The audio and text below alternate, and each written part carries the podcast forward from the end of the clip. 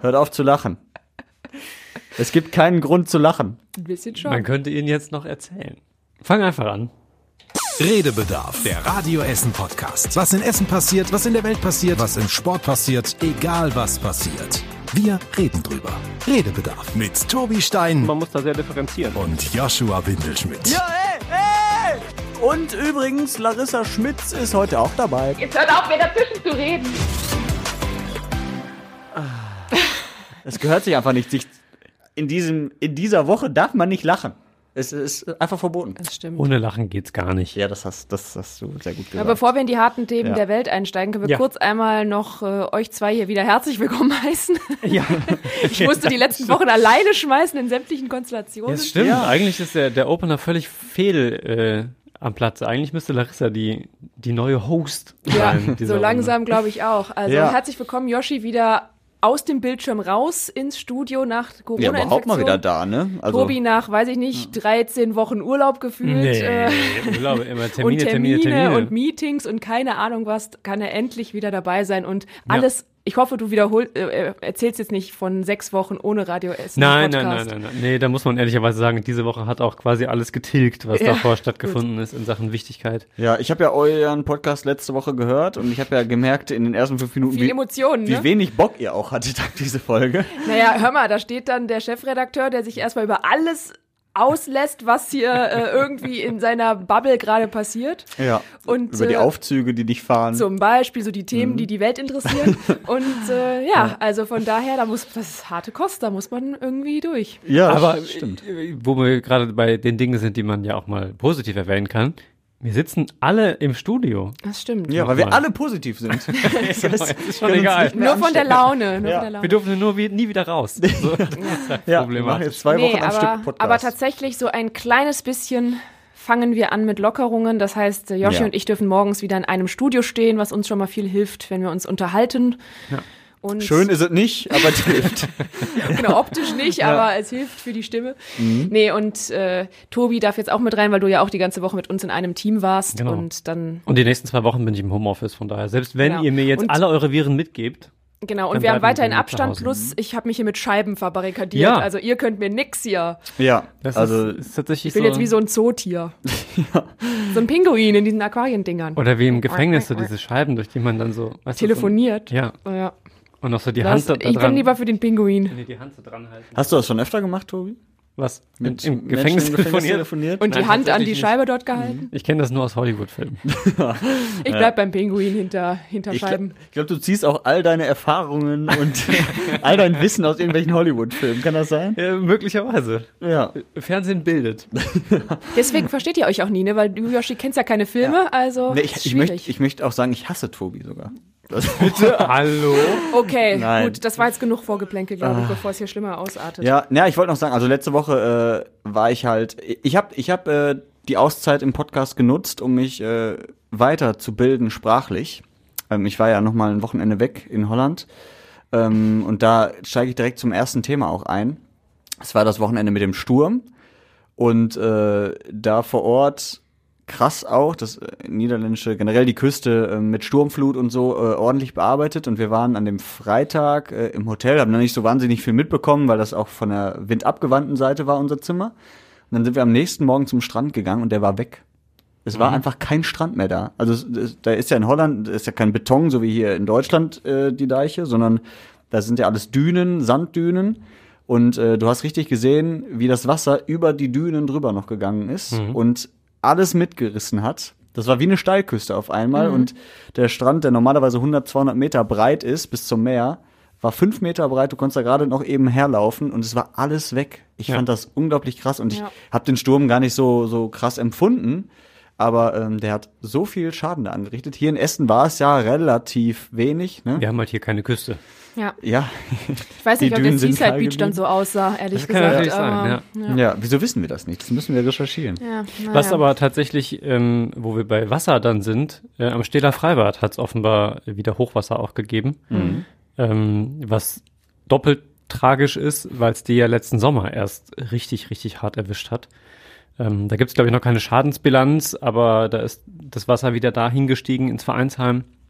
äh, wo es halt auch schon stand und was man gerade erst wieder angefangen hatte zu sanieren und so. Also richtig bitter. Ansonsten ein paar kleine Sturmschäden gab's schon, ne, mit umgekippten Bäumen. Ja, ich weiß genau. auch in Margaretenhöhe gab's eins, das, ein Baum, der ist halt auch komplett auf ein Auto gekippt. Das ist natürlich absolut bitter. Aber es war jetzt nicht so wie, ähm, weiß nicht, Sturm Ela zum Beispiel, dass die halbe Stadt lahmgelegt war. Ich Ja. kann, ich kann zu dieser Sturmgeschichte mindestens noch meine kleine Odyssee beitragen, ähm, weil wir ja gerade schon über meine Abwesenheit gesprochen hatten. Ich war in Berlin ja letzte Woche, äh, als der Podcast war. Und ich bin, hatte am, am Freitagmorgen einen Termin dort und bin am Donnerstag hingefahren. Und wir waren knapp elf Stunden unterwegs mit der Bahn. Ich hatte noch, also wir Ach, sind zum der Bahn, Bahnhof, okay. ja, pass auf, wir sind zum Bahnhof gefahren. Ähm, haben erst in der App geguckt, logischerweise, geguckt, ob überhaupt was fährt. Unser ICE fiel schon aus. Es war aber eine Alternative angegeben von der Bahn. Ähm, und zwar mit dem RE nach Minden und dann mit dem IC nach Berlin. Viereinhalb Stunden haben wir noch gedacht, okay, geht. Wollten wir uns aber natürlich nicht drauf verlassen, also erstmal bei der Hotline angerufen. Die in der gleichen App geguckt wie wir und gesagt, ja, sicher, fährt auf jeden Fall. Immer noch nicht drauf verlassen wollen. Dann habe ich gesagt, pass auf, wir fahren jetzt mit dem Auto zum Bahnhof. Hier unten ist ja Tiefgarage von Radio Essen. Ähm, und fragen da am Schalter. Und wenn nur der leiseste Zweifel besteht, dass da irgendwas nicht funktioniert, dann fahren wir halt mit dem Auto. Ist zwar auch ätzend ähm, und hatte ich auch keine Lust, so nach, nach dem Frühdienst und so ist immer blöd, dann noch so weit zu fahren. Ähm, also zum Schalter gefahren. Die völlig Überzeugung der Frau äh, uns entgegengeschlagen schon. Die war total gut gelaunt und so, ja klar, fährt auf jeden Fall. Ich dachte, okay. So, und dann sind wir ähm, mit dem RE nach Minden gefahren, zwei Stunden. Das lief wie geschnitten Brot, war richtig gut tatsächlich. Sind ausgestiegen, mussten auch nicht umsteigen, also konnten am gleichen Gleis bleiben. Sind ausgestiegen, ich gucke auf die Anzeige, IC fällt aus. In Minden. Ja. So, und dann ist da so ein kleines Kabuff, das kann man eigentlich gar nicht Reisezentrum nennen, weil es ist wirklich ein Kabuff, es ist wie ein, wie ein Abstellraum. Und man durfte auch nur einzeln eintreten. Also ich durfte nicht mal zusammen mit Kirsten da rein, weil der Raum so klein war, dass wir nicht zusammen da sein durften, um zu atmen, äh, wegen Corona.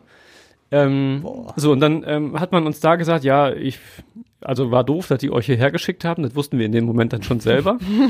so, lange Rede, kurzer Sinn, wir sind dann äh, mit dem nächsten RE 40 Minuten später, in Minden hat's geschifft wie aus Eimern, es war super kalt und windig und richtig ekelhaft da am Bahnhof. Dann sind wir also nach ähm, Braunschweig gefahren mit dem nächsten RE. Da hatten wir auch Aufenthalt, da haben wir zumindest was gegessen. ähm, sind dann weitergefahren nach Magdeburg, wieder mit einem RE. Und mit dem letzten RE von Magdeburg dann bis nach Berlin. Äh, und waren dann um, ich glaube irgendwie, weiß nicht, Viertel vor eins oder so im Hotel. Nachdem wir hier wirklich um, ich glaube 14 Uhr irgendwas losgefahren sind. Oh Gott. Ich will ja nichts sagen, aber habt ihr die schönsten Städte Deutschlands Ja. abgeklappert. Solange die euch nicht noch diese so, ein- so ein äh, ähm, Western-Zug gegeben haben, wo ihr zu zweit draufsteht und mit so einem So eine Dreisine. Ein Westernzug. ja, ein, ein, ein das heißt. Ihr versteht Ja. mich doch. Es geht mir doch immer so. Ja. Ja, aber wir, also wir haben ja schon oft Bahnbashing betrieben hier, ne? Ähm, und ich bin da ja eigentlich gar nicht so drin. Ich freue mich ja immer, wenn das Aber irgendwie jetzt- funktioniert. Alter Schwede, ich, also ich verstehe einfach nicht. ja. Die hat ja recht früh gesagt schon die Bahn, dass sie nicht äh, planmäßig fahren kann und so. Und vielleicht war es auch dumm von mir, daran zu glauben, dass doch was gehen könnte. 1990 hat ihr das schon gesagt, die Bahn, dass das nicht funktionieren wird. So, aber ey, ich verstehe nicht, warum sagen die den Leuten dann, ja klar, fährt auf jeden Fall. Ja. Und der allererste Zug, auf den es ankommt, der fällt schon aus. Ja, So, da- dann sag mir doch, ich hatte mein Auto ja hier stehen. Dann sag halt, ne, also, hm, kann sein, dass das nicht, nicht klappt. Ich hätte mich sofort ins Auto gesetzt und wäre losgefahren. Dürfen die bestimmt nicht. wie viel hast du denn Immer Service anbieten. Wie viel hast du bezahlt? Äh, oh, weiß ich nicht mehr, irgendwie 110, 120 oder so. Ja, hättest du hin und zurück mit dem Auto fahren können. Ja. Ich frage mich Aber halt ich krieg immer. die Kohle halt zumindest zum Ich Teil frage jetzt mich wieder. aber immer, fahren die ICEs nicht teilweise auch dieselben Strecken wie die REs? Ey, boah, ich, ich kenne mich da nicht so genau aus, wie Aber das da mit den frage ich Gleisen mich immer, und warum den, die ICEs, ich meine, klar, die machen eine größere Strecke und dann ist immer die Frage, wo hakt's? Ja, ich glaube, Ah. das sind auch unterschiedliche Gleise und sind nur zum Teil gleich genutzt. Ja. Und es fahren ja auch äh, mehr REs. Also ich sag mal, wenn jetzt irgendwo ein Zug kaputt sein sollte oder Ja, so, dann genau. springt halt direkt der nächste an und beim ICE ist es halt Ja, nicht das so stimmt. easy. Ähm, ja, ist Naja, so sieht man was vom Land. Ja, wunderschön. sagen. Ja, Im Dunkeln sieht man wahnsinnig viel von Magdeburg. Ja, Ja, Ja. und dann nur im Regen. Vielleicht Aber das schläft ist sich in Magdeburg besser als in Braunschweig oder so. Wir haben zwischendurch sogar wirklich überlegt, ob wir irgendwo eine, eine Nacht einfach dann bleiben. Wir haben auch überlegt, ob wir von Braunschweig mit dem Taxi fahren, aber es ist tatsächlich relativ weit. Ähm, aber auch nicht, weil wir das bezahlen wollten, sondern weil wir dachten, naja, muss die Bahn halt dann zahlen. relativ dünnes Eis, kann ich an der Stelle sagen. Würde ich jetzt niemandem empfehlen, einfach Ja. zu machen. Ja. Ähm, ja, hätte, wir haben in so einen Taxirechner geguckt, hätte 726 Euro gekostet und da haben wir gedacht, hm, ist jetzt vielleicht ein bisschen hoch das Risiko, dass wir das Geld nicht Allein das sehen. Trinkgeld, wenn du schon 10% Trinkgeld gibst, das ist auch schon 72 Euro Trinkgeld. Interessant wäre, ob die das überhaupt machen würden, so ein Taxifahrer. Ich hatte natürlich, wie, also ich hatte nicht mal 5 Euro in Bar dabei, das heißt, das hätte ich auch irgendwie dann mit Kreditkarte machen müssen und das geht ja auch schon nicht immer mit dem Taxi. Es wäre aber Also auch lustig gewesen, wenn ihr in Berlin angekommen wärt. Oh, ich habe jetzt nur einen Fünfer. Können wir da uns irgendwie einigen? Oder? Ja, genau. Ja. Das wäre wär eine super Idee gewesen. Ja, aber es, also es ist wohl so, dass wenn die Bahn dich nicht mehr weiterbringen kann, Mhm. dann hast du irgendwann tatsächlich Anspruch auf ein Taxi und dann auch, wenn man der Auskunft Glauben schenken darf, die wir bekommen haben, in, in Einzelfällen fast unbegrenzt. Ähm, also dann gibt's noch die Abwägung, ob die dich in ein Taxi setzen oder ob du ein Hotelzimmer von also denen wenn du sagst, du möchtest nach L.A. gebracht werden, würde das theoretisch ich glaube, auch das gehen. wird ein bisschen eng. Also es wird dann mit dem Taxi aber auch relativ schwierig. muss man fairerweise sagen. Wird aber auch mit der Bahn grundsätzlich nicht so Das einfach. ist auch, auch richtig, ja. Ja. Genau. ja, Ähm, also war auf jeden Fall äh, ein Träumchen, Flugtaxis, kann ich sagen. Flugtaxis. Ja, Flugtaxis, die kommen noch. Ähm, So. Ja, gut, äh, dass du aber rechtzeitig wieder da warst, hier bei uns in Essen, denn es gab Ja, zurück äh, sehr viel zu tun, muss man sagen. Es ging ja direkt von Sonntag auf Montag los. Äh, Larissa, du warst auch voll mittendrin. Ich weiß noch, wir haben um 4.30 Uhr hier angefangen mit der Frühschicht bei Radio Essen, wie das halt immer so ist. Und dann hast du angerufen, ja, Und ich saß äh, da nicht. Ja. genau, ja, äh, es gibt da eine Brandlage. Genau. Und dann kannst du ja mal erzählen, was du erlebt hast. Ja, ich stehe immer um Viertel vor vier Uhr auf. Viertel vor vier Uhr. Doch, so sagt man das. So sagt man das, ne? Genau, irgendwo Viertel in Deutschland sagt man das so. Da, äh, ja, ähm, habe ich mich ganz normal fertig gemacht und war gerade Viertel so, Uhr vor. Jungs, es ist Freitagnachmittag. Ich weiß, wir haben alle eine Frühschichtwoche hinter uns, aber es kommt jetzt ein ernstes Thema und das meine ich Entschuldigung, ernst. Ja. das stimmt tatsächlich. Ähm, ich habe mich fertig gemacht, bekam einen Anruf von ähm, einem unserer ehemaligen Kollegen und mit dem bin ich auch immer noch befreundet und der rief mich an und sagte dann nur, ja, ob er mit seinen Kindern und seiner ähm, Freundin vorbeikommen könne ähm, und die Kinder bei mir hinlegen könnte, weil es brennt bei denen in der grünen Mitte. Ja, ich erstmal so, wie es brennt. Naja, kurz abgeklärt, nicht deren Wohnung, aber das Nachbarhaus steht lichterloh in Flammen. Der war ziemlich noch so, ich habe ich noch nie gesehen, so einen Brand. Habe ich natürlich gesagt, klar, kommt auf jeden Fall vorbei. Ich habe äh, dich, Tobi, angerufen, ähm, weil du natürlich die Nachrichtenredaktion unter deinen Fittichen hattest. Also gesagt, pass auf, da kommt, glaube ich, gleich was auf uns zu. Es brennt wohl in der grünen Mitte. Ähm, ja, und dann haben wir uns kurz, ich habe natürlich dann auf die gewartet, die reingelassen. Die Kinder haben wir dann da erstmal irgendwie versorgt auf meinem Schlafsofa. Und dann hat er mir natürlich kurz die Lage erzählt, dass da irgendwie seit zwei Uhr nachts das, ähm, dieser Wohnkomplex, das große Nachbarhaus von denen gegenüber, ähm, lichterloh in Flammen stand, in Sekundenschnelle sich das Feuer verbreitet hatte von einem Balkon auf die nächsten. So schnell konnte er gar nicht die Feuerwehr rufen. Und ähm, ja, dann eben da über 100 Menschen evakuiert wurden und die ganze oder die halbe Nacht dann in der Funke-Zentrale da am Berliner Platz ähm, gehockt haben. Und an dem Moment dann um vier Uhr morgens in das große Audimax-Hörsaalzentrum der Uni verlagert wurden. Und in dem Sinne hatte er dann halt angerufen, die Kinder ähm, sind halt noch klein, Kita-Alter und eben wirklich gerade äh, halbes Jahr, glaube ich. Also hier sitzt du da nicht unbedingt so gerne dann weiterhin in so einer Menschenmasse unter Corona-Bedingungen in einem Hörsaal. Ja, und mit dieser Lage bin ich dann irgendwie ein bisschen später zur Frühschicht gestoßen und habe euch natürlich informiert und ähm, dann sind wir so schon in die Woche gestartet und haben natürlich dann unseren Reporter auch rausgeschickt zur, Ja. zum Brand. Es war unfassbar, es ging auch deutschlandweit durch die Medien, ähm, den ganzen Tag. Ich habe das überall im Fernsehen gesehen und äh, auch die Essener Feuerwehr sagte ja, sowas hatte sie noch nie. So ein, äh, so ein Großbrand in den Ausmaßen äh, noch nie in Essen gegeben und die hatten dementsprechend auch lange zu tun. Ich glaube, es hat fast zwei Tage gedauert, bis wirklich der, der letzte Rest auch gelöscht war mit den Glutnestern und so. Ähm, und äh, wir haben natürlich auch mit den Anwohnern gesprochen. Zum einen mit äh, deinem äh, Freund, der das ein bisschen er erzählt hat. Also nicht dein fester Freund, sondern äh, den ihr untergebracht habt. Und mit Martin Clemens, der auch ein Anwohner in dem Haus ist, ähm, das da wirklich auch abgebrannt ist. Er ist mit einer mit seiner Familie im Hotel untergekommen und hat halt wirklich nichts mehr jetzt. Alles, nichts mehr außer das Auto. Das hat zum Glück überlebt, aber sonst haben wir nichts mehr. Das, was wir anhatten, ein Schlafanzug und eine Winterjacke und ein paar Schuhe. es ist, glaube ich, das Schlimmste, was passieren kann. Ne? Also, weil du kannst ja auch dann gegen nichts machen. Du kannst nur rausrennen, also du kannst es ja nicht löschen. Weil Mhm. gerade wenn so das ganze Haus brennt, Du hast auch keine Zeit mehr, noch irgendwas zusammenzupacken Ja. oder irgendwelche Klamotten. Also im Zweifel vielleicht noch das Handy und ein Portemonnaie gegriffen. Was er, glaube ich, sogar glücklicherweise alles in der Jackentasche hatte, die Ja. er sich so an der Tür gegriffen hat. Jetzt hat er dann noch weiter erzählt. Ähm, also äh, das ist dann noch so das, das, das, das Glück im Unglück, sage ich mal, dass du nicht noch irgendwie hierhin rennen musst, dahin rennen musst und so. Aber äh, ja, also da kann man eigentlich schon fast nur sagen, ein Glück, dass so ein Brand über die Fassade angefangen hatte, weil wenn das im Flur ist oder so, du ja dann noch nicht mal mehr rauskommst. Also das will ich mir wirklich gar nicht vorstellen. ja, Generell muss man, muss man sagen, ist die ganze Geschichte so dramatisch sie ist, ja glimpflich ausgegangen. Ja. Also wir müssen uns überlegen, 39 Wohnungen komplett abgefackelt, äh, 50 Wohnungen, glaube ich, irgendwie betroffen da in diesem Komplex, Haus einsturzgefährdet. Die Bilder, glaube ich, haben wir alle irgendwie diese Woche gesehen. Dass dann niemandem wirklich was Nennenswertes passiert ist. Also drei Menschen mit Rauchvergiftung ins Krankenhaus. Ich glaube, die konnten zwei, drei Tage später schon wieder raus. Ja. Das war's. So, das ist einfach, das ist schon, wenn man Ja. gesehen hat, wie das da gebrannt hat, äh, dann ist das, glaube ich, erstens den, den Menschen mit zu verdanken, die da geholfen haben, einfach Leute auch rauszuholen. Also auch ein Rollstuhlfahrer beispielsweise rausgetragen worden und Mhm. Ja, so. diese Nachbarschaftshilfe, ne? Also das Genau. haben ja dann viele hinterher auch gesagt. Also wenn da keiner so schnell in der Nacht reagiert hätte, dass dann irgendwie untereinander an den Wohnungen geklopft wurde, geholfen wurde, dann als die Feuerwehr dazu kam, auch direkt sehr disziplinierte und ähm, sofern das jetzt möglich ist, ruhige Evakuierung und so. Ja, da wäre vielleicht noch Schlimmeres passiert, weil gerade nachts, ne, und dann schleicht sich so, ein, so eine Feuerwelle irgendwie über den Balkon an. Da muss er erstmal wach werden, das erstmal begreifen, alle aus den Zimmern sammeln und da wohnen ja super viele Familien mit kleinen Kindern, ne? Ja, und äh, ich meine, ich habe auch mal so drüber nachgedacht, natürlich sagt man, Gott sei Dank ist nichts passiert, aber es ist ja schon irgendwo was Ja, passiert. Du hast Nichts- ja schon viel verloren in ja, dem nichts Sinne. Lebens, also nichts mit Leben, lebensgefährlichem oder in Ja. dem Sinne zum Glück, Ne? ja. Also, ne, gesund, ja, alle soweit, aber ähm, ich meine, das hinterlässt natürlich auch irgendwo Narben, äh, Traumata etc. Also ne, so, so ganz gesund geht man ja wahrscheinlich nie daraus aus solchen, Keine solchen Frage. Großbränden.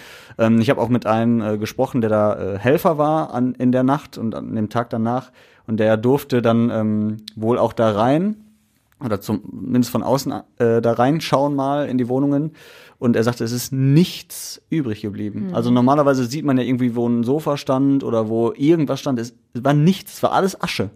Und Ja. das fand ich auch krass. Und ähm, ich frage mich sowieso, wie sowas passieren kann bei einem äh, Bau, der sieben Jahre alt ist. Also wo ja jetzt wirklich so detailliert und pingelig auf Brandschutz geachtet wird, bei jedem Haus, was gebaut wird. Und äh, so ein modernes Haus, einfach so lichterloh am Brennen. Natürlich hat der Wind auch ein bisschen angefacht, ja. Aber das darf ja, da darf ja nicht die komplette Fassade abfackeln. Und ähm, das auf 50 Wohnungen äh, rübergeht. Da bin ich gespannt, was da am Ende bei rumkommt, ähm, was die Brandursache war. Und Ob da mal was rumkommt. ja, einfach wird es wahrscheinlich nicht herauszufinden, aber ähm, gut, die werden die Stoffe wahrscheinlich irgendwie trotzdem in der Fassade. Ähm, Da sind ja mehrere auch, also erstens die Essener Polizei hat Brandermittler, dann sind da Brandermittler vom LKA, also vom Landeskriminalamt mit hinzugezogen worden. Es sind externe Brandsachverständige und Brandschutzsachverständige damit irgendwie beschäftigt. Das wird sicher noch in einige Wochen, vielleicht sogar Monate dauern. Aber ähm, ich glaube am Ende des Tages, dass man schon eine, eine relativ klare Idee und Ahnung davon haben wird, wie sich das so schnell ausbreiten konnte. Also das eine ist ja die Brandursache, ähm, wo noch offensichtlich komplett unklar ist, was das ist oder war. Also ob da irgendwie ein Defekt an der Lichterkette beispielsweise war, ob es Brandstiftung war.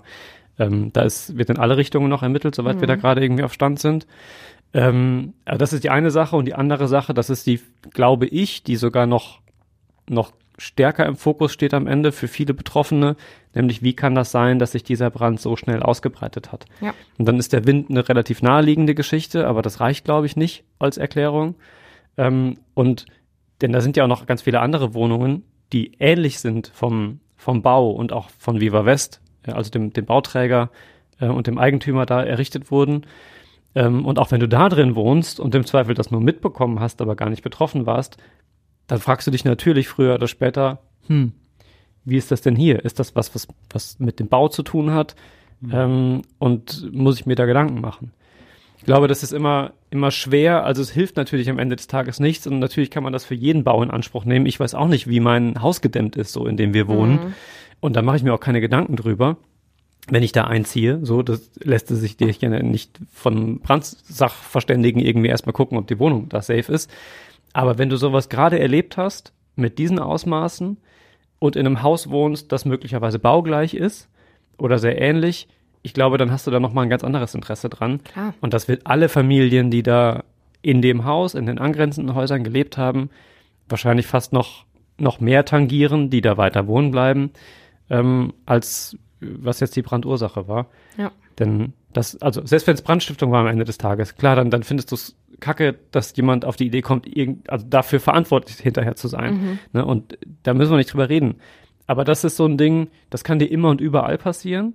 Aber wie schnell sich dieses Feuer da ausgebreitet hat, an diesem Haus, mit diesem Bautyp, wenn du da in einem ähnlichen äh, vergleichbaren, Situa vergleichbaren Situation dich befindest, ich glaube, dann ähm, ist das nochmal was anderes. Das haben ja auch viele von den äh, Menschen dort jetzt dann direkt an dem nächsten Morgen auch gesagt, ne, jetzt wieder in meine Nachbarwohnung zu gehen, die zwar noch steht und wo nicht viel passiert ist, außer dass es jetzt ein bisschen darin stinkt oder so.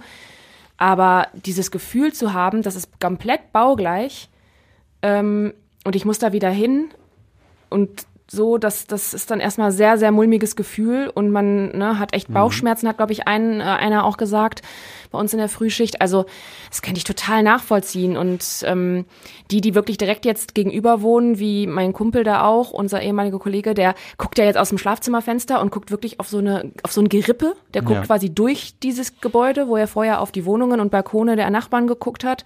Und wie du schon sagtest, also auch der sagt, das ist wie im Horrorfilm, ne? Da ist es, als wäre das einmal komplett irgendwie in die Luft gejagt worden oder so. Das ist, also ist ja auch ein riesen Mahnmal, auf das du dann immer guckst, ne? Ja. Also, dass Ja. du denkst, also du guckst ja wirklich jeden ja, Tag wachst da morgens drauf. auf und machst Ja. das Rollo hoch und denkst so, oh ja, stimmt, schön. Schön, dass ich noch lebe, so nach dem Motto.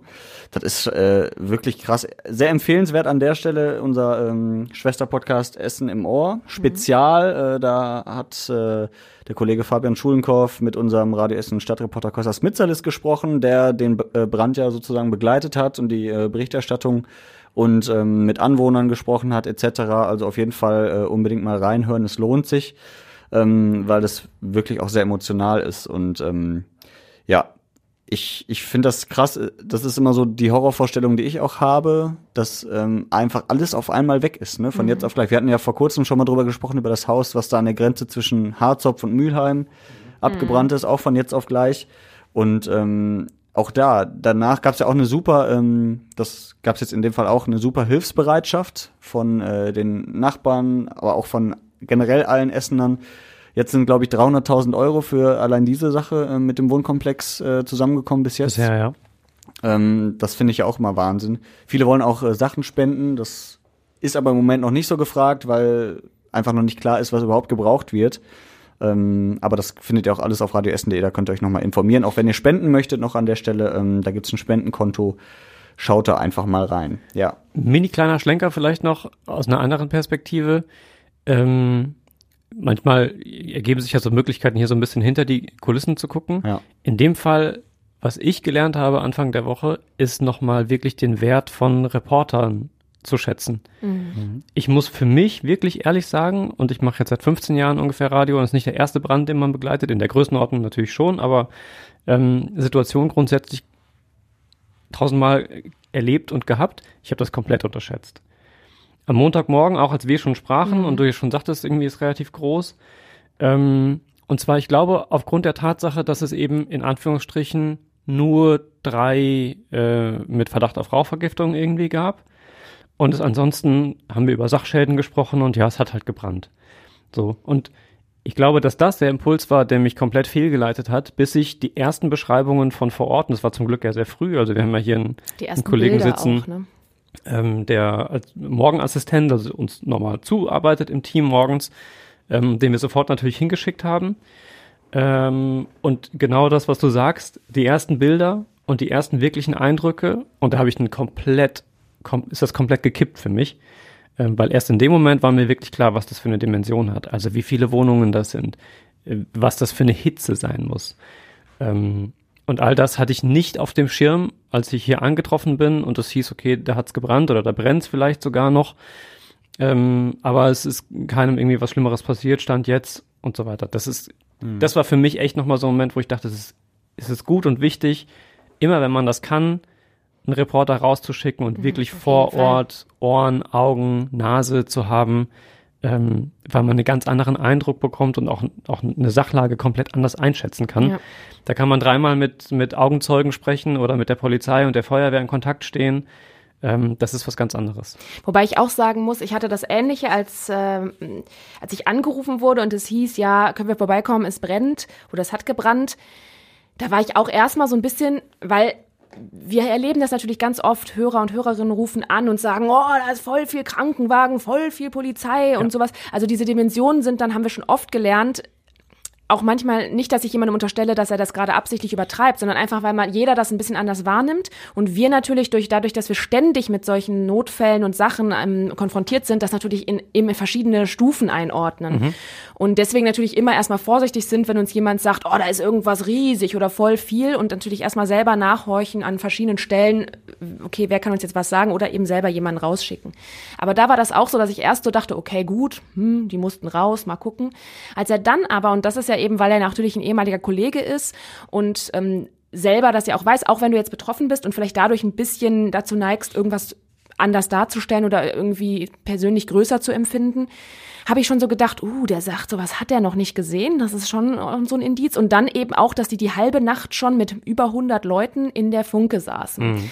Das waren so für mich die Indizien, dass ich auch gesagt habe, okay, ich warte jetzt nicht und sag einfach, ich komme was später, weil hier ne, ist noch was.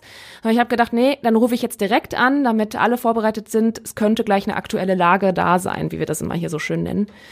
Und ähm, Deswegen habe ich schon, bin ich schon darauf eingestellt gewesen, als ich dann noch mit ihm zum, bei mir zu Hause geredet habe und so, weil er ja jetzt so gesehen auch nur ein Augenzeuge ist. ne? klar. Aber äh, als er mir das dann so beschrieben hat, alles, wie das da der Fassade hochkocht und so, da habe ich mir schon gedacht, uh, uh, uh, dass das aber dann wirklich dieser ganze Block war am Ende, ne, von den Bildern und so.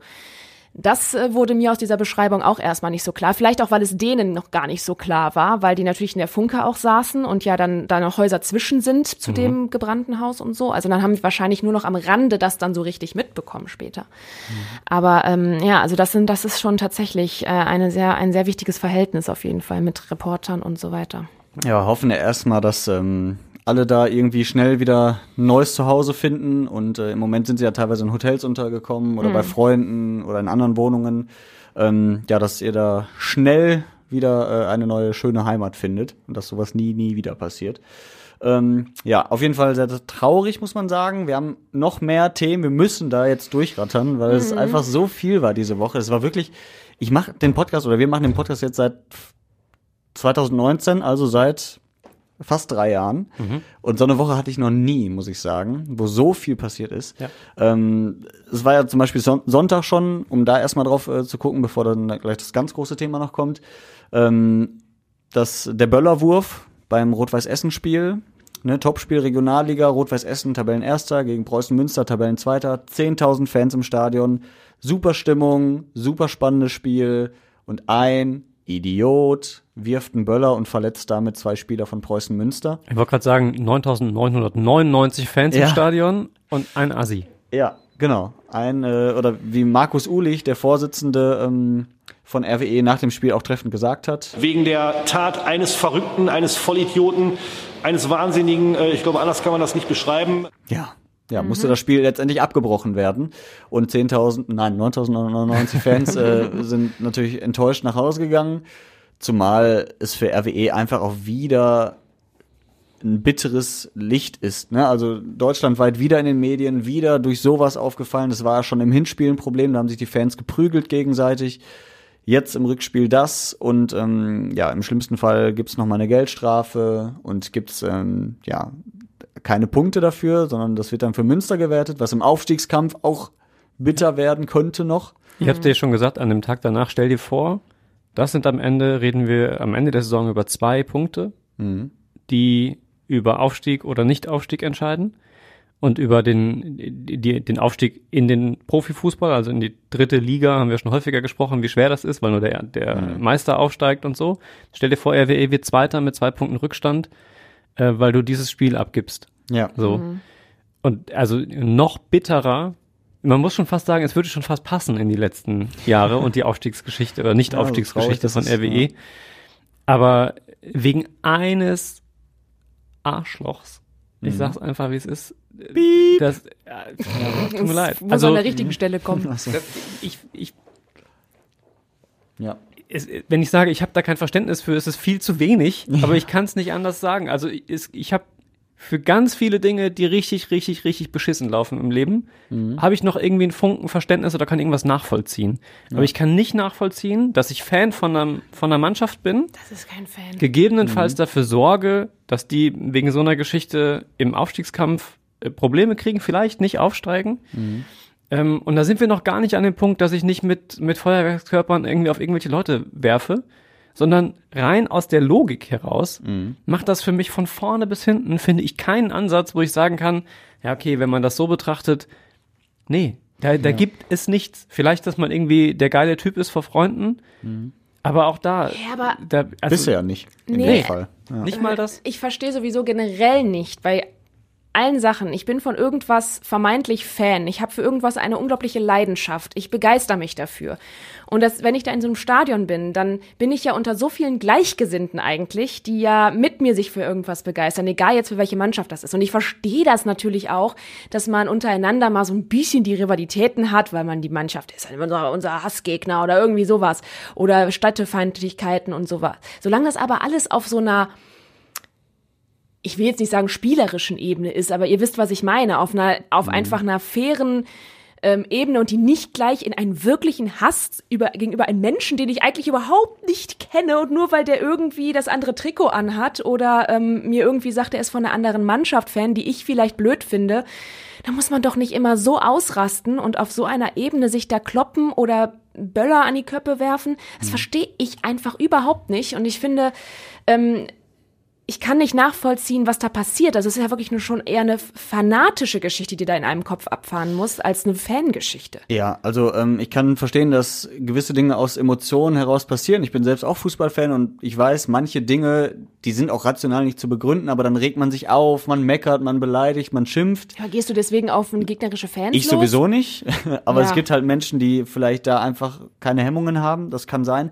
Aber allein schon die Idee zu haben, vor dem Spiel sich zu überlegen, pass auf, ich nehme jetzt einen Böller mit ins Stadion, mal gucken, was ich damit anfange, ist doch völlig, völlig schwachsinnig. Also du, du bewegst ja nichts damit, nicht mal Stimmung. Ne, so Pyrotechnik kann ich irgendwo noch verstehen, wenn sie äh, kontrolliert abgefackelt wird, ne, und kein verletzt, ist ja alles gut, das sieht schön aus, das bringt Stimmung, aber so ein Böller, der einfach nur laut knallt, Ja.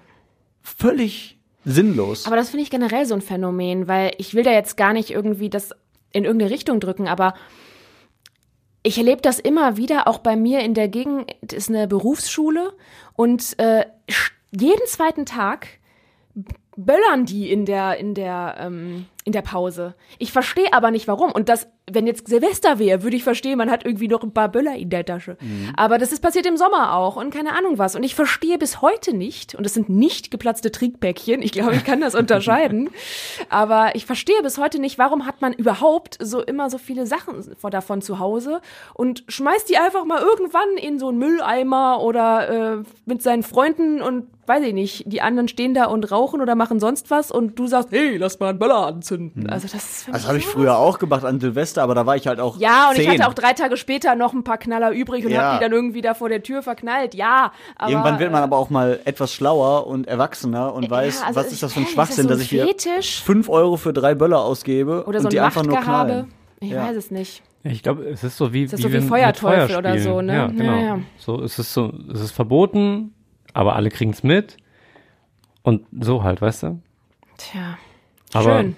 Ja, aber äh, wie gesagt, in dem Kontext. Kinder, lasset sein. ja. Ich dazu nur. Ja, zumal äh, der Fan, auch Fan in Anführungsstrichen, ähm, wirklich alleine mit seiner Meinung äh, dastand, also Mhm. einen Böller anzünden zu wollen, ähm, weil die Fans haben sich auch danach total distanziert und waren richtig, richtig sauer. Ich hoffe, dass sie diesen äh, Übeltäter gefasst haben und dass der dafür bezahlen muss. Den Idioten sollen sie an der Hammelbeine kriegen. Ein Zuschauer hat jetzt entschieden, dass RWE verliert. Ja, steht noch nicht fest. Das Sportgericht muss jetzt natürlich noch äh, die Spielwertung äh, irgendwie ähm, ja, noch äh, entscheiden. Aber offensichtlich gibt's jetzt zumindest eine Neuerung. Man hat den mutmaßlichen Täter äh, gefunden, ne? Ja, ähm, und zwar wahrscheinlich während wir reden, wissen die Kollegen draußen schon ein bisschen mehr als wir, weil wir jetzt 12.48 Uhr, um 12 hat die Pressekonferenz begonnen, ähm, wo die Polizei vorstellen wollte, was denn da jetzt möglicherweise hintersteckt, wer das ist.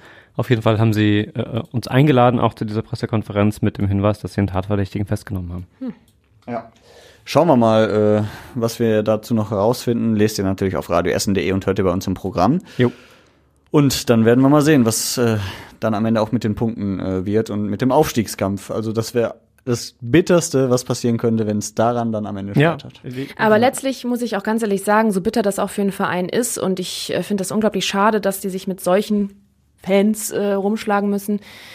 Aber äh, wenn sowas natürlich immer wieder kommt, musst du dich tatsächlich echt fragen, wie gehst du damit um und was machst du damit, dass eben, damit du so eine Fangemeinde nicht hast oder zumindest nicht ins Stadion kommt, ne? Aber es ist ein super schwieriges Thema. Ja, klar. Also, klar. Ähm, Kannst du es nicht ich will das jetzt auch gar nicht Ja. aufmachen, aber ich will nur Da sagen. beschäftigen sich ja tatsächlich ganz viele Vereine mit. Natürlich, auch RWE beschäftigt sich damit, das weiß ich, das wollte ich auch nicht sagen, aber ich will da nur darauf hinaus, dass das eben man immer wieder sieht, es hört irgendwie nicht auf und man muss keine Ja. Ahnung was hinkriegen. Ja, verstehe ich. Konstruktiv kann ich diese Kritik gerade nicht führen. So, hier steht ein dicker, fetter, hässlicher Elefant im Raum, Ja. über den wir sprechen müssen. Damit meine ich nicht explizit Wladimir Putin, sondern das Thema an sich.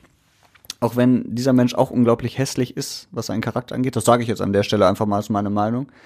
Ähm, ja, wir müssen drüber reden. Ukraine-Krieg ist äh, losgegangen ähm, in der Nacht von Mittwoch auf Donnerstag. Hat Wieder so eine nächte, frühnächtliche Überraschung für ja, uns. hat dieser äh, Herr Putin äh, gesagt, ja, wir greifen jetzt die Ukraine an und hat seine äh, Soldaten losgeschickt. Ja, ich hätte niemals gedacht, dass wir darüber sprechen müssen, dass 80 Jahre nach dem Zweiten Weltkrieg mitten in Europa nochmal ein Angriffskrieg äh, losgehen würde. Und ich habe letztens noch zu meiner Oma gesagt, weil wir uns über den Zweiten Weltkrieg unterhalten hatten, ähm, wir können unglaublich dankbar sein, in einer Zeit zu leben, wo sowas einfach gefühlt sehr weit weg ist ähm, und relativ unrealistisch. Und jetzt, ein paar Tage später, sind wir genau mittendrin und man weiß ja überhaupt nicht, wo sich das hin entwickelt. Ne? Putin, dieser größenwahnsinnige Vollidiot, sage ich auch an der Stelle, ist mir scheißegal, was mir passiert, was auch immer. Ähm, hat ja auch gesagt, jeder, der sich da einmischt, der wird mit den Konsequenzen leben müssen und die sind so hart wie noch nie. Und das heißt, er kann ja machen, was er will. Er wird immer das kriegen, was, was er machen will, weil viele Staaten abhängig sind, weil alle Angst haben, jetzt irgendwas zu tun, weil Putin natürlich über auch äh, Waffen verfügt, die nicht jeder hat. Atomwaffen. Atomwaffen, um es äh, mal konkret zu sagen. Und dementsprechend äh, will natürlich keiner jetzt Russland angreifen. Also ich habe Ja. mich tatsächlich gerade gefragt, war der Rest der Welt, sind wir alle so dumm? Oder sind wir alle so gutgläubig gewesen die letzten Wochen, dass wir echt immer gesagt haben, das kriegen die ausgehandelt, das, das wird nicht passieren. Wir haben ja heute auch wieder in der Frühschicht mit der äh, äh, mit einer Hörerin aus Schönebeck gesprochen, die in Wurzeln in der Ukraine hat, die auch sagte, wir haben alle geglaubt in der Ukraine und so, dass, äh, dass der nur blufft in Anführungszeichen und Druck machen will und dass der niemals angreifen wird. Und ähm, das haben ja auch die letzten Wochen, klar, es gab immer diese Prognosen, er könnte jeden Tag und dies und das, aber so letztendlich glaube ich, so viel Zeit, wie sich auch an vielen Stellen gelassen wurde, hat man es vielleicht wirklich nicht so richtig geglaubt, dass der das jetzt wirklich durchdrückt.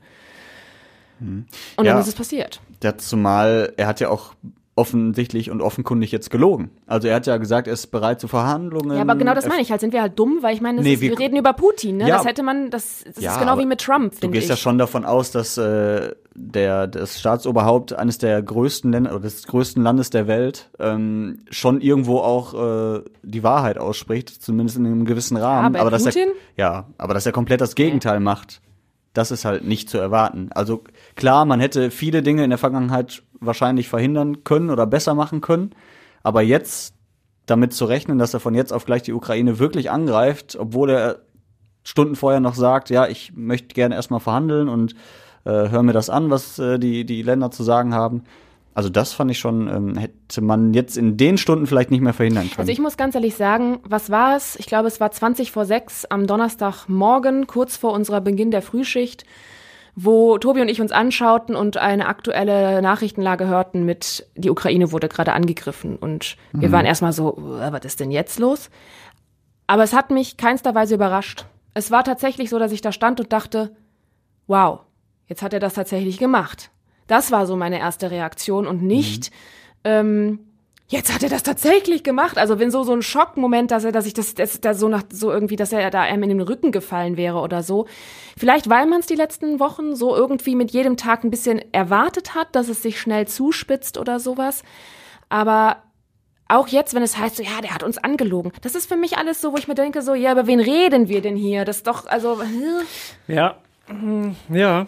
Also so ist meine Einstellung kann, einfach. Ja, ich ne? kann das, ich kann das auch total verstehen. Ich halte mich so zurück, weil es, weil es für mich wahnsinnig schwer ist, ähm, da so inhaltlich wirklich Ja, drüber zu sprechen, klar. weil das so hochkomplex ist. Ich denke gerade auch klar. andersrum, wenn du ähm, ihm nicht glaubst, also wenn du sagst, okay, wenn er sagt, ich bin bereit zu Verhandlungen, aber sagst dann, ja, der lügt doch, äh, nee, wir greifen jetzt mal Russland hier an oder was auch immer, das kannst du ja auch nicht machen. Also du Nein. musst ja schon irgendwo darauf hoffen, ja dass er die kein- Wahrheit sagt. Es ist ja auch, Klar, also die, klar. diese, diese Geschichte mit der Empörung darüber, dass er gelogen hat, ist ja keine, die jetzt zwangsläufig von uns irgendwie ausgeht oder von der Weltöffentlichkeit, sondern das sind ja Dinge, die auch Politiker so geäußert haben, also Genau. EU-Politiker, Staatsoberhäupter, äh, die das nicht so hätten, was heißt für möglich gehalten, vielleicht schon, aber das ist nicht der Umgang, den man hat. Genau, Also klar. das, was wir als Öffentlichkeit wahrnehmen ähm, von Putin, ist vielleicht ein Bild, das sich mit dem deckt, wo du sagst, ja, kann man ja nicht überrascht sein, wenn der irgendwie Mhm. Quatsch erzählt.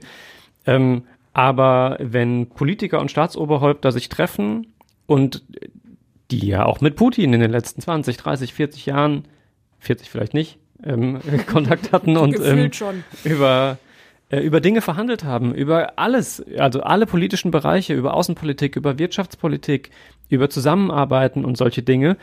Natürlich gibt es eine Grundlage, auf der du dich unterhältst und davon ausgehst, erstmal jemand lügt dir nicht strack ins Gesicht.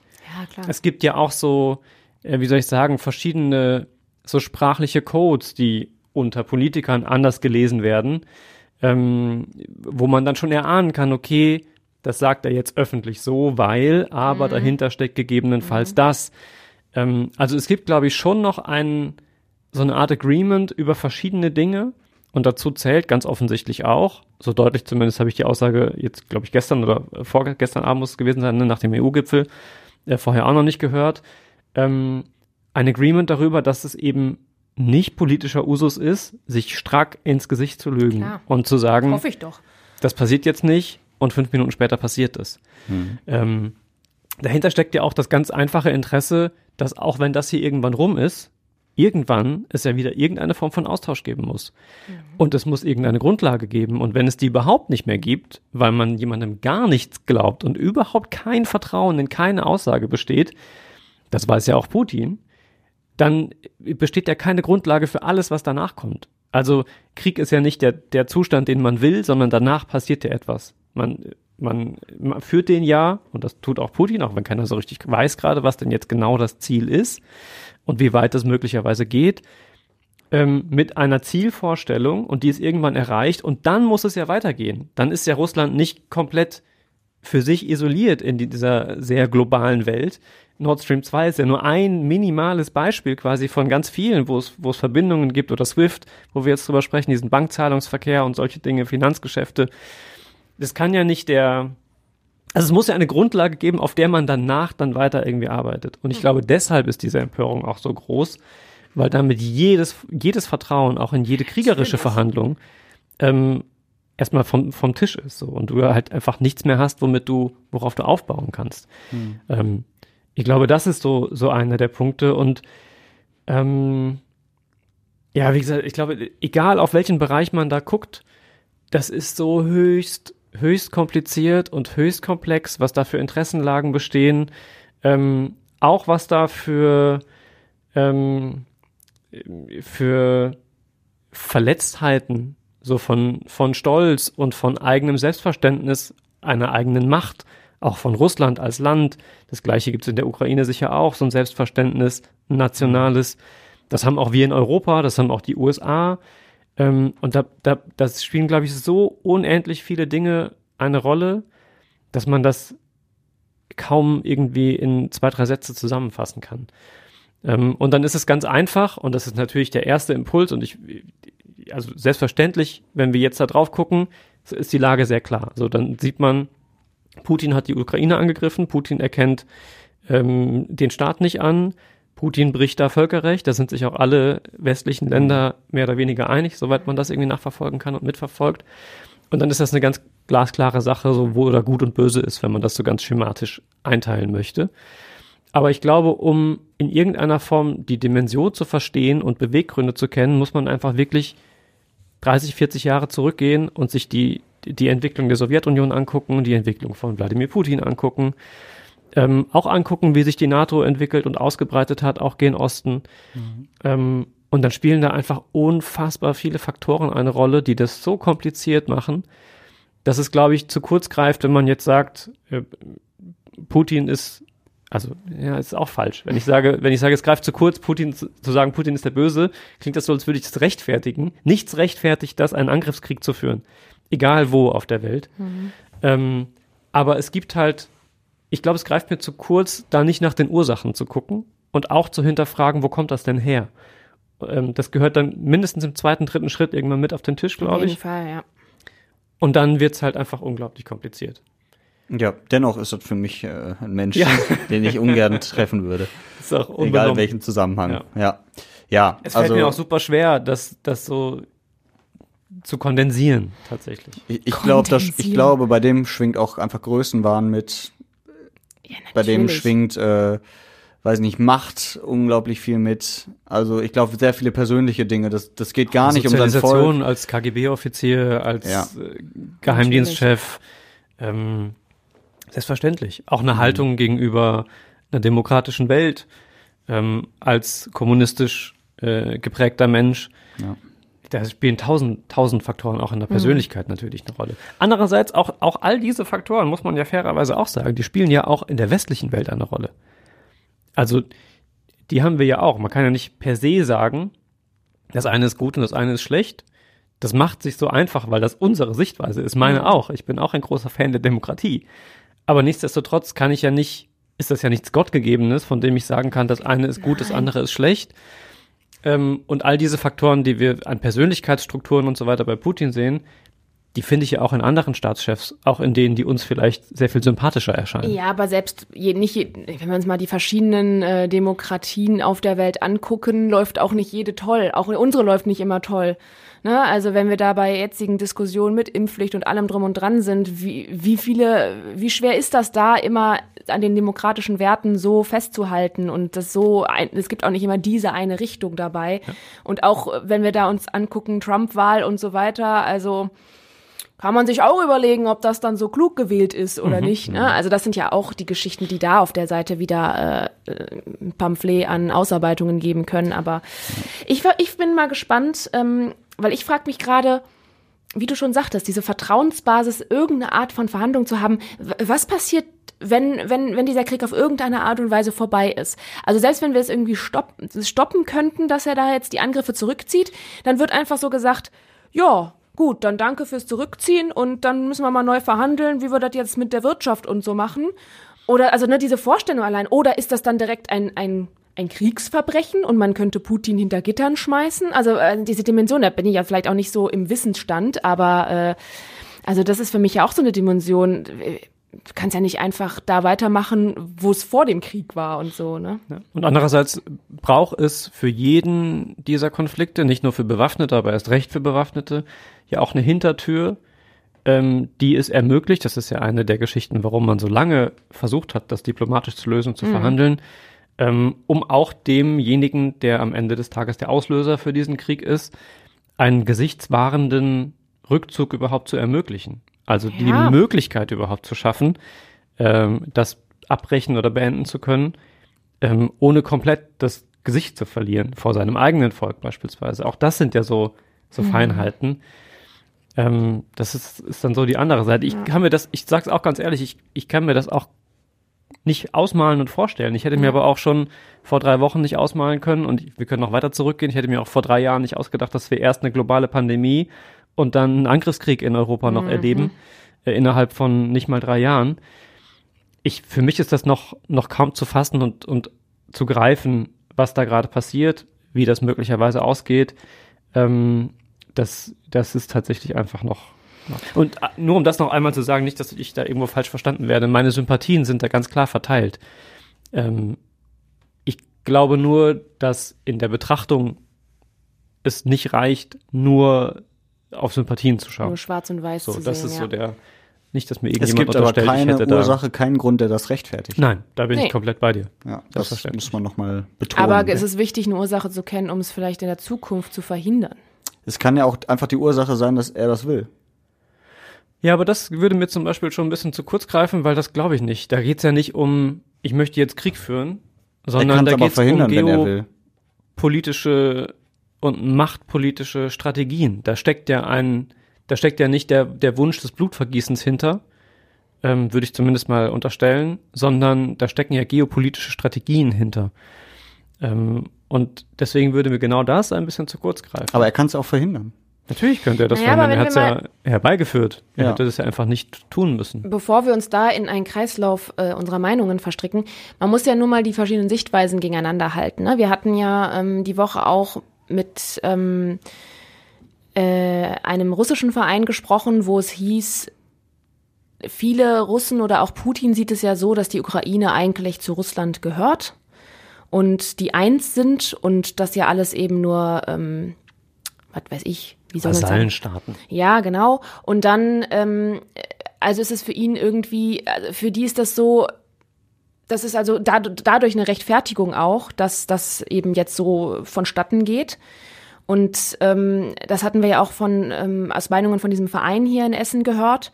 Und gleichzeitig, wenn man dann die, die Ukrainer zum Beispiel fragt, ähm, da ist es so, ja, vielleicht sehen wir uns mit den Russen auch verbrüdert, aber das heißt ja nicht, dass man sich deswegen unter Brüdern bekriegt und angreift. Und das ist ja dann eben für die kein Verständnis, dass dann ein, ein, eine Russin oder ein Russe da steht und sagt, wir sind Brüder und gleichzeitig aber unterstützt, dass die gegebenenfalls äh, getötet werden oder da ihre Heimat komplett zerbomben, nur weil äh, das irgendwie zusammengehört. Und ich finde, diese Sichtweisen allein machen ja schon diese Komplexität von so vielen verschiedenen Gedanken, die aus irgendwelchen Ursachen herrühren und aus sehr viel Vergangenheit und Geschichte und sowas herrühren, eben auch schon in einem Mühe deutlich, äh, was da alles hinterstecken kann.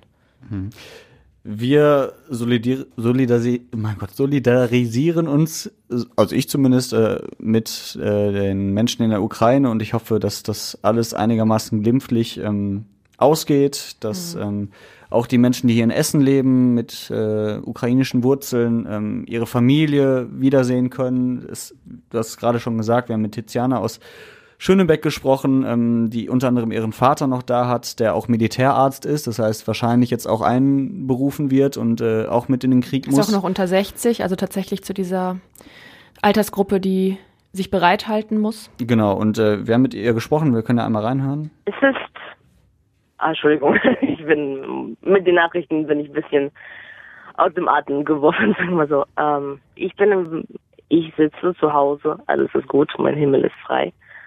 Aber es ist immer noch meine Heimat. Ich wohnte da, bis ich 19 war.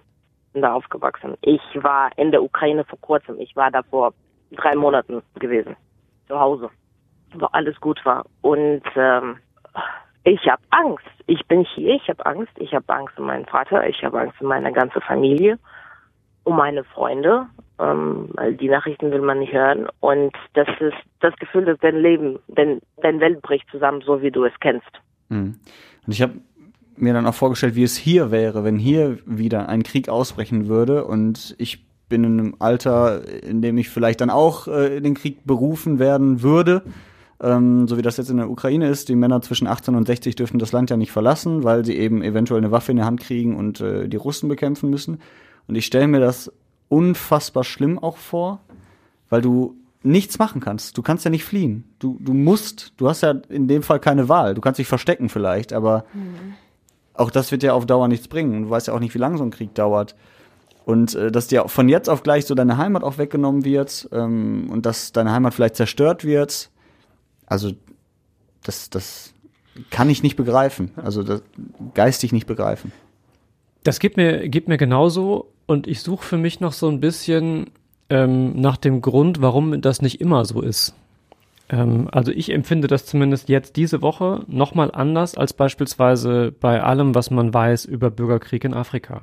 Hm. Ähm, ich muss auch ehrlicherweise sagen, und ich weiß auch da immer noch nicht so genau, woran ich das festmachen kann, ähm, dass ich das auch nochmal anders empfinde als bei allem, was wir über Syrien beispielsweise berichtet Mhm. und gehört und gelesen haben und Ja. auch an Flüchtlingsströmen mitbekommen haben. Jemen. Ähm, da da gibt es genau unzählige äh, Beispiele, die man aufzählen könnte. Das Einzige, was ich für mich zumindest irgendwie vielleicht ähm, so als mir selber erklären kann, warum ich das nochmal wirklich diese Woche ganz anders empfinde, ist, dass es von Tag eins quasi es das erste Mal ist, dass ich das Mhm. so, so nah und so direkt, auch beruflich in dem Kontext, ähm, mitbekomme, wirklich von Tag eins. Also von, wenn wir Montag zurückdenken, dann war die Ukraine äh, ein Staat innerhalb Europas, vergleichbar wie bei uns.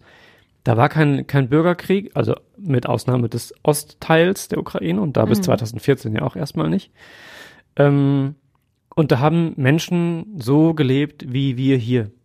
So, und von Tag eins an erleben wir das jetzt mit in einer Dimension, in der wir als Deutsche auch noch mit äh, der NATO und EU als Verbündete ein Stück weit vielleicht anders mit eingebunden sind. Vielleicht ist das die Nähe, ähm, die man nicht hat oder hatte in der Form in anderen Konflikten, die weiter weg sind. Ja. Am Ende des Tages ist es aber ja so, und das ist das, was mich gerade so ein bisschen berührt, ähm, die Lage der Menschen, die das betrifft, ist ja genau die gleiche. Also die, der, der Sachverhalt jetzt in der Ukraine ist ja nicht schlimmer oder weniger schlimm als der Sachverhalt für die Menschen in Syrien, Mhm. die von heute auf morgen ihre Häuser verloren haben, ihre Leben verloren haben, ihre Arbeitsstellen verloren haben, die flüchten mussten, ähm, die genau das alles, alles so erlebt haben.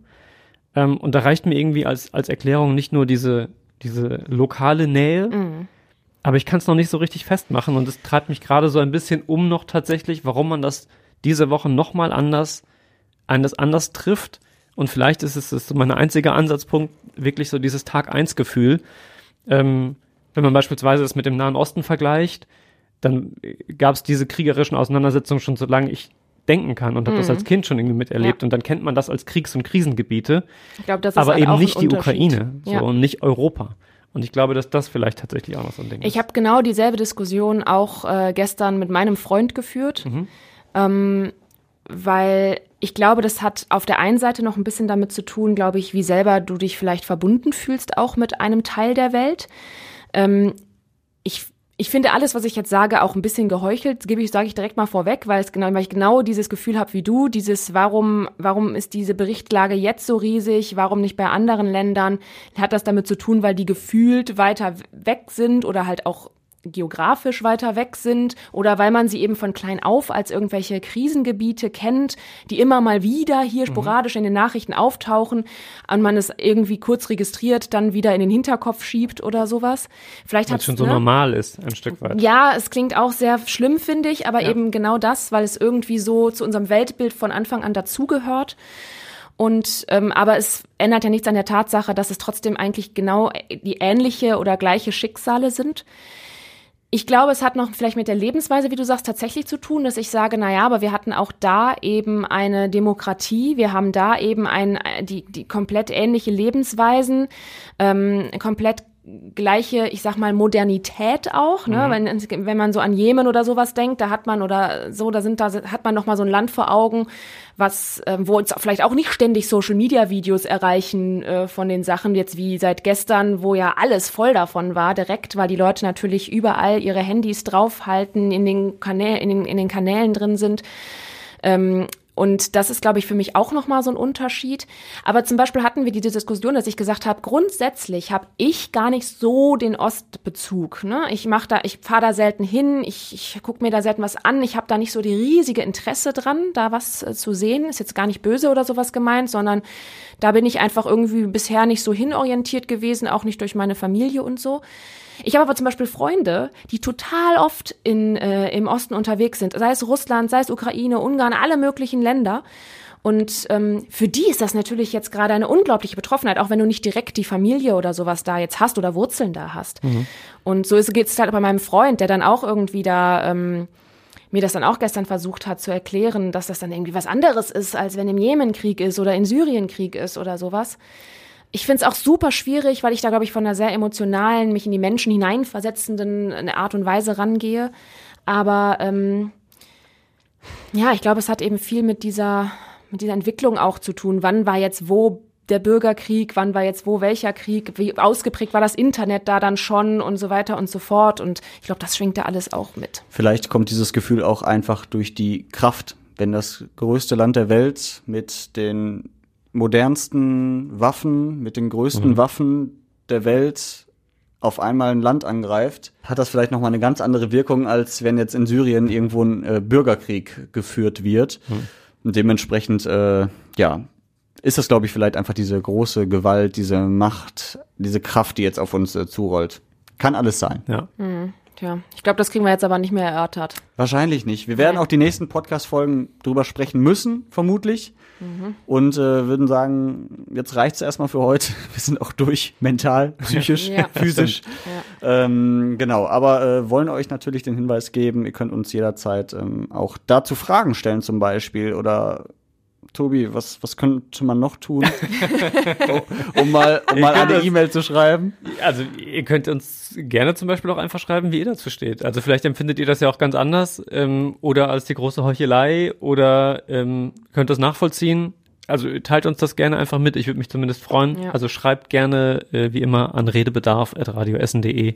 Wir lesen das dann auch tatsächlich alles. Und wenn ihr tatsächlich irgendwie betroffen seid mit eurer Familie oder eure Wurzeln da habt, dann, äh, ich habe es die Woche ganz oft gesagt, aber nochmal an dieser Stelle auch viel, viel Kraft und ich drücke wirklich die Daumen, bin mit den Gedanken dabei und äh, hoffe, dass das alles irgendwie gut ausgeht, ohne noch mehr Blut vergießen. Ja, Ja. drücken wir die Daumen. Ich habe noch eine äh, kurze Anekdote zum Abschluss, Ja. äh, weil die positiv ist. Ich möchte immer hier positiv enden. Ähm, ich habe letztens vor der Tür geparkt, ähm, in der Zeit, wo man eigentlich ein Parkticket ziehen muss.